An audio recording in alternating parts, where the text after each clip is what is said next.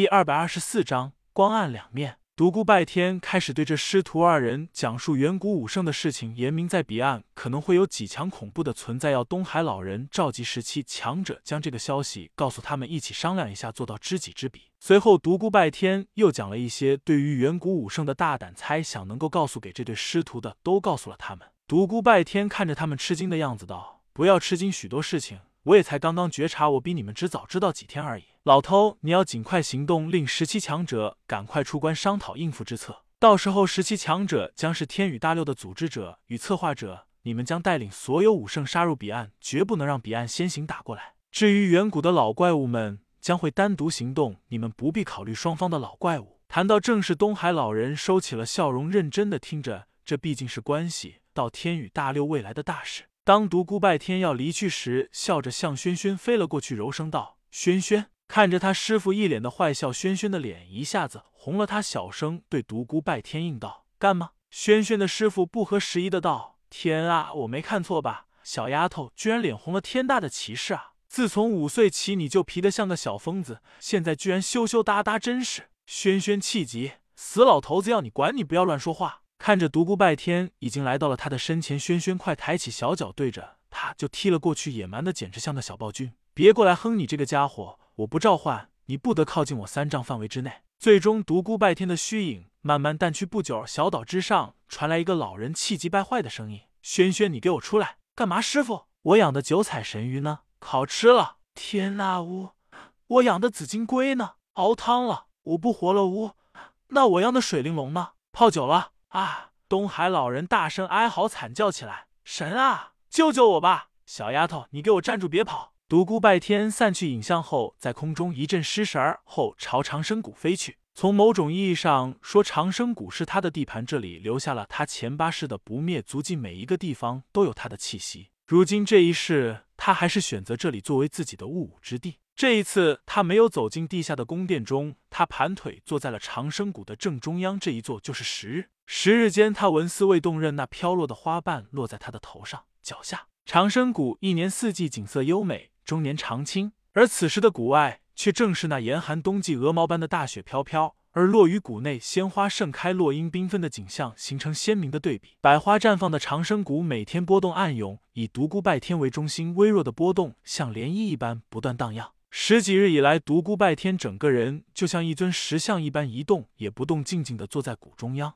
此刻的独孤拜天处在一种玄妙的境界，前世种种、今生种种，不断在脑中盘旋。他的性格也许还像一个毛头小子，但是他所知道的，他所掌握却是那么多。从这一方方面来说，他像是一个沧桑的老人。过去的种种，他一直追忆到远古时代，无数的武学精华在脑中闪现。在这一刻，他撇弃了八大神魔诀，丢弃了远古那套威震天下的盖世功法，他要再次越自己，越原来的那个我。魔功、神功。见过的、听过的、学过的、已知的武学境界，传说的中的武学境界，九世遭遇的无敌强者，远古时代的武学巨匠们，那一个个传说中的人物，仿佛都在慢慢向他走来。又过了十几日，独孤拜天还是一动也没有动，但他的身上却纤尘不染，只有一些坠落的花瓣。他全身上下散着莹莹宝光，整个人有一股飘逸出尘的气质。此刻的独孤拜天真有一股羽化成仙般的感觉，今世的杀戮，往昔的仇恨。似乎都在这一刻慢慢的淡化了，慢慢的消散了。看云起云落，听雨打芭蕉。人生匆匆，百年武胜万古长在。百年也好，长生也罢，不过都是一种活法。放下心中的怨恨，走进名山大川，走进芸芸众生，体味人世百态，做一个逍遥长生仙，忘记那种种不快。这一切皆与独孤拜天所悟武学有关，他的心态在改变。最开始这一个月，整个长生谷充满了祥和的气息，将整个长生谷衬托的如同仙境一般。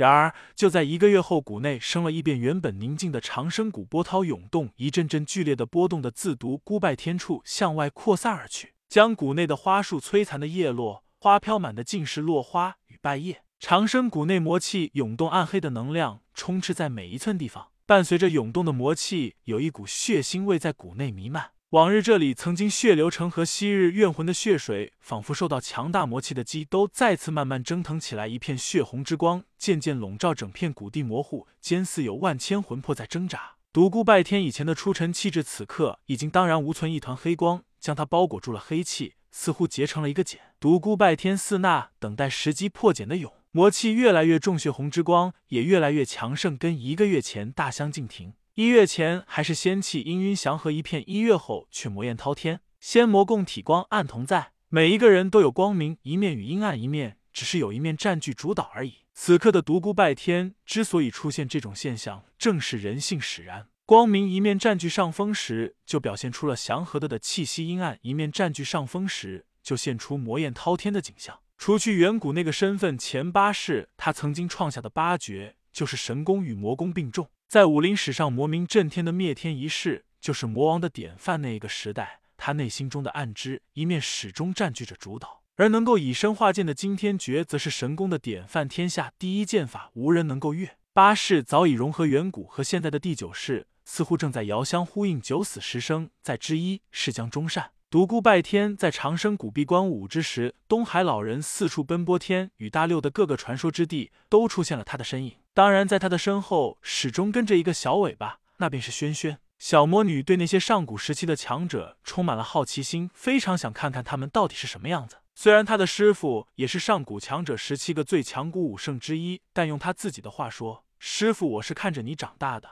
当然，这句话气得他师傅吹胡子瞪眼：“师傅，我是看着你长大的呀。”别瞪眼啊！我是说，我整天看着你，我一点点长大。别笑，我在认真和你说话呢。我整天看着你，根本没见过其他的武圣。这一次，你说什么也要带我去那些万年老古董的地方转一转。小魔女就是这样跟在了东海老人的身后。他的师傅在和十七强者商谈之际，他便在那些古武圣的地盘扫荡。当然，神兵利器他根本看不上眼，他所看重的是些古武圣的武学著作。每走到一个地方，他都不会空手而出。事实上，小魔女非常有人缘，她的天资之高令所有武圣惊叹。如此年轻的武圣，即便是放眼整个武林史，恐怕也找不出一两人。他日的成就不可限量，这绝对是一个艺术。十七强者纷纷将自己多年的武学心得拿了出来，交给了他。没有人怀疑他未来的的成就，他无疑将成为一代至强至大的武圣。几个月辗转奔波，东海老人终于和十七强者聚到了一起。十七人秘密商谈多次，最后各自离去，纷纷用自己的号召力与影响力聚拢那些后辈武圣。天宇大六风云变幻，几乎所有圣者都接到了十七强者的的圣令。风起云涌，暗流波动，大战前的准备工作有序、平稳的展开着。而彼岸也在紧锣密鼓，彼岸的强者们已经觉察到了天宇大六的动静，一系列针对措施正在研究中。独孤拜天在长生谷闭关已经三个月了，但他还是一动未动。此刻谷外已经是阳春三月，春雪初化，万物复苏，而谷内的魔气也已经消失了。落花败叶早已不见，长生谷似乎又恢复了往日的宁静。谷中央的独孤拜天似乎失去了生气一般，仿佛与周围的环境失去了联系。他那里仿佛是一个虚无的所在，让人看不清、看不透。然而。这在这一天，长生谷上方的天空突然碎裂开来，从里面露出一双神秘的眼睛，一眨不眨的盯着独孤拜天。一股浩瀚磅礴的气息自那片虚空涌了出来，这股至强至大的气息惊动了天宇大六所有功力诀的武圣。十七强者最为敏感，他们纷纷惊叹：什么？竟然有这样的力量！竟然有这种强大的存在！定然是远古的强者！东海那个疯老头子的话果真属实，这等力量。即便是十七强者，也万难与之争锋。独孤拜天慢慢睁开了双眼，似乎早已预知将有远古强者前来，他无丝毫波动，只是冷冷的道：“何必呢？想看看我达到了何等境界，就过来吧。”嘿嘿，当年的强者大都已经逝去了，能够活到现在的人所剩无几。今日我只是看一看昔日的故人。虚空慢慢碎裂，浩瀚强大气息更加浓烈。在这一日，即便是达到地境的高手。都能够感应到一股强恐怖的气息，仿佛有一股灭世之力将要降临人间。一团白中有黑，黑中有白的古怪云雾出现在长生谷上方，强大的的气息自云雾背后直透而出，隐隐能够看到一个魁伟的身影当空而立隐在云雾中。